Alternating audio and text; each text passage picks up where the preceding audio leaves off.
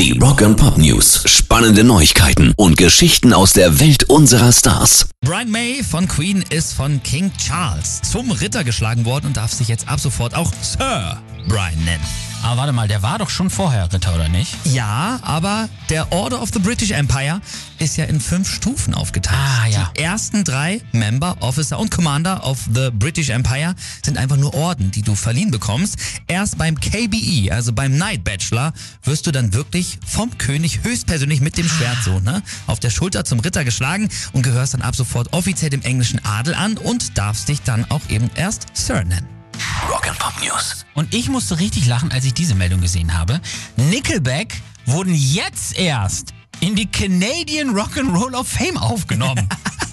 Was? Geil, geil. Und man fragt sich dann direkt, also Moment mal, wenn die nicht drin sind, wer dann? Ja, ich meine, klar, du hast schon ein paar krasse Musiker in Kanada. Ne? Neil Young, Leonard Cohen, Ja. Rush, Brian May, Shania Twain, Celine Dion, Alanis Morissette. Aber also trotzdem, Nickelback sind die erfolgreichste Band der gesamten 2000er, ne? Das dürfen wir nicht vergessen. also ich meine, ich habe mal geguckt, in der Canadian Rock'n'Roll Hall of Fame sind auch Menschen wie Buffy St. Marie, Deborah Cox, Oscar Peterson und natürlich nicht zu vergessen, The Tragically Hip. Das ist doch lächerlich, Männer!